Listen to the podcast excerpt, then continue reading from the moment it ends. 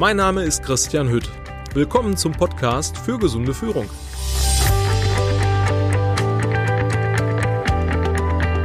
Ablauf der psychischen Gefährdungsbeurteilung. Jeder Arbeitgeber, jede Firma, jedes Unternehmen in Deutschland ist gesetzlich dazu verpflichtet, eine sogenannte psychische Gefährdungsbeurteilung durchzuführen. Äh, diese psychische Gefährdungsbeurteilung, die ist geregelt im Arbeitsschutzgesetz und die sagt aus, sobald eine Firma oder ein Unternehmen einen einzigen Mitarbeiter hat, muss diese PGB, psychische Gefährdungsbeurteilung, auch äh, umgesetzt werden. Bei diesem einen Mitarbeiter ist es total egal, ob der festangestellt ist, ob das ein Minijobber ist, eine Aushilfe, eine Teilzeitkraft oder gegebenenfalls sogar ein Leiharbeiter. Tut also gar nichts zur Sache. Wichtig für die Durchführung einer PGB ist, dass diese GDA-konform ist. GDA ist die gemeinsame deutsche Arbeitsschutzstrategie. Das ist ein Zusammenschluss aus Bund, Ländern und ähm, der Unfallversicherung, die einheitliche Leitlinien entwickelt haben, einheitliche Leitlinien ins Leben gerufen haben, die eben auf diese psychische Gefährdungsbeurteilung angewendet werden. Wenn eine PGB diesen Leitlinien eben nicht entspricht, der hat entweder die wesentlichen Gefährdungen, ähm, ich sag mal, eines Arbeitsplatzes nicht richtig oder nur mangelhaft ermittelt, mhm. womöglich auch einzelne Personengruppen ähm, gar nicht berücksichtigt oder keine oder auch nur unvollständige Wirksamkeitskontrollen etabliert. So heißt das. Unterm Strich werden alle Maßnahmen für den psychischen Arbeitsschutz des Arbeitsgebers ne, oder des, des Unternehmers, des Firmeninhabers äh, dementsprechend dann als nicht ausreichend angesehen. Und ähm, bei einer Prüfung besteht das Unternehmen ähm, diese Prüfung dann eben nicht, die durch unterschiedliche Institutionen stattfinden kann. Äh, das kann die gesetzliche Krankenversicherung sein, ähm, das können die Berufsgenossenschaften sein, das kann der Rentenversicherungsträger sein, das kann auch ganz simpel, ich sag mal, die Gewerbeaufsicht oder das Amt für Arbeitsschutz sein. Und von daher ist es schon wichtig, ähm, ich sag mal, die PGB, psychische Gefährdungsbeurteilung, ja, ich sag mal, so zu gestalten, dass sie einer Prüfung eben übersteht. Und jetzt ist die Frage, wie läuft so eine PGB überhaupt ab? Und das möchte ich hier, ich sag mal, vereinfacht kurz darstellen. Grundsätzlich starten wir bei der PGB oder bei der Durchführung der Beurteilung immer mit einem Vorgespräch. Ein Vorgespräch mit dem Unternehmen selber oder ein Vorgespräch, ich sag mal, mit den Personalverantwortlichen. Personalabteilung, HR sind meistens diejenigen, die in aller Regel da involviert sind sehr oft auch die ähm, Fachkraft für Arbeitssicherheit, sofern dem Unternehmen äh, vorhanden ist. Ähm, Betriebsrat ist gerne immer mit dabei, sofern vorhanden. Äh, in Einzelfällen auch der Betriebsarzt oder der Werksarzt, sofern vorhanden. Teilweise manchmal auch Mitglieder der Behindertenvertretung. Das ist also total unterschiedlich. Und ähm, in diesem Gespräch, in diesem Vorgespräch erheben wir die äh, Verhältnisse aus der Arbeitgebersicht. Das heißt, die Personalabteilung, die gibt dann Zahlen, Daten und Fakten, ne? ZDF, Zahlen, Daten, Fakten äh, an uns weiter. Unter anderem, ich sag mal, zu der Anzahl der Mitarbeiter in Festanstellung, in Teilzeit, Leiharbeiter, ähm, ich sag mal, ähm, äh, nicht genommene Urlaubstage, Fehlzeiten, um da jetzt exemplarisch mal nur ein paar Beispiele zu nennen. Ähm, diese Zahlen, die bekommen wir alle. Und nachdem diese Zahlen festgehalten worden sind, ähm, werden unter anderem auch ähm, äh, Überstunden, ähm, und gegebenenfalls Informationen zum Beschwerdemanagement, also Reklamationen und Beschwerden, die äh, Kunden haben, ermittelt. Und all diese Daten, die äh, packen wir dann in einen großen Topf und lassen die in die anschließende Beurteilung äh, mit einfließen.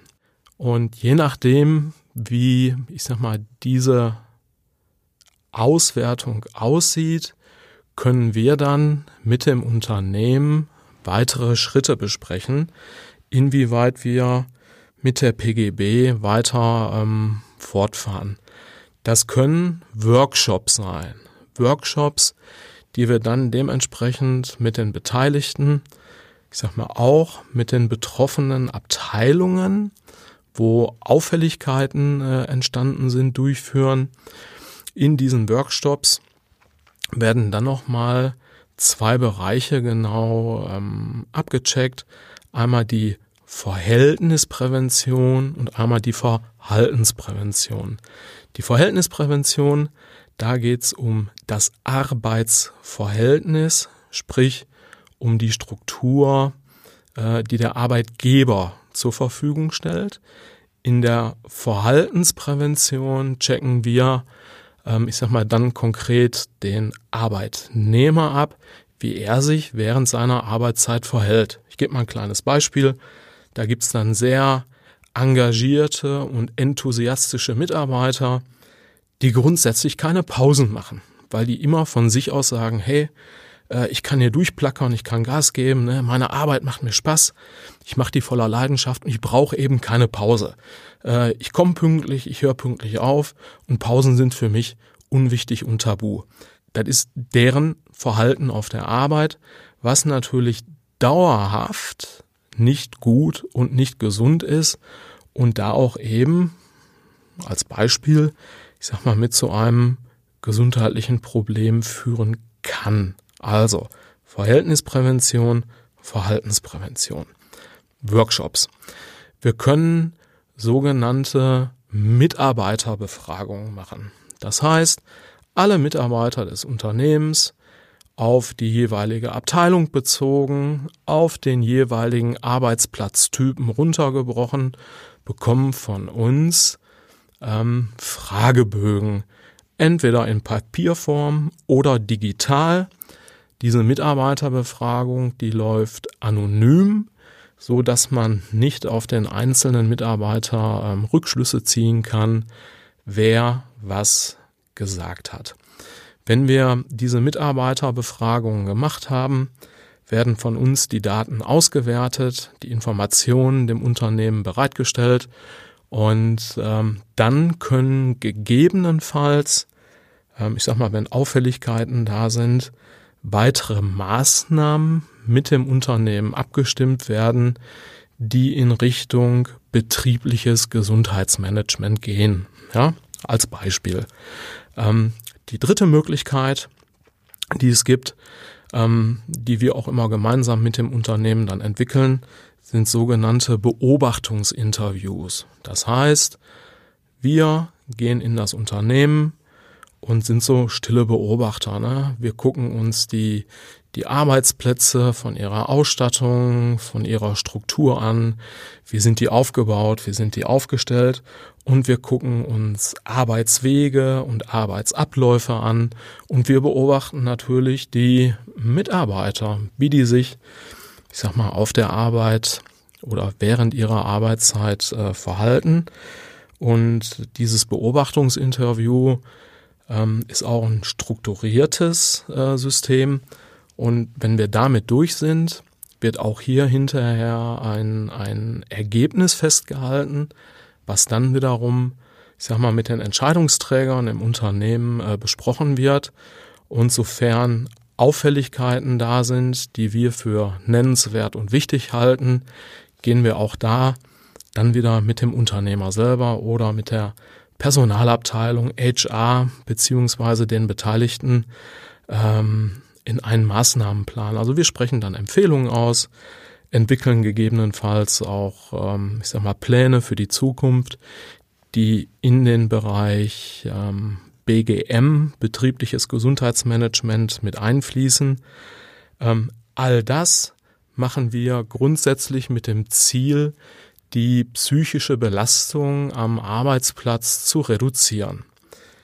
Also mein Fazit äh, zu der Durchführung einer PGB ist auch hier wieder ein Appell an die Unternehmer, an die Firmen. Ähm, liebe Unternehmer, die PGB ist nichts Böses, das ist nichts Schlimmes, ist kein Hexenwerk. Gehen Sie dieses wichtige Thema an, ganz davon abgesehen, dass es Ihre unternehmerische Pflicht ist, und nutzen Sie die PGB, um, ich sag mal, der psychischen Gesundheit äh, in Ihrem Unternehmen einen hohen Stellenwert zu geben.